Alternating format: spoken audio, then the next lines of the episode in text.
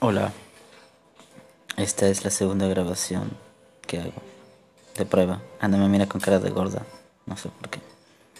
Pero bueno, esto se va a escuchar en todo el mundo, así que no hay problema.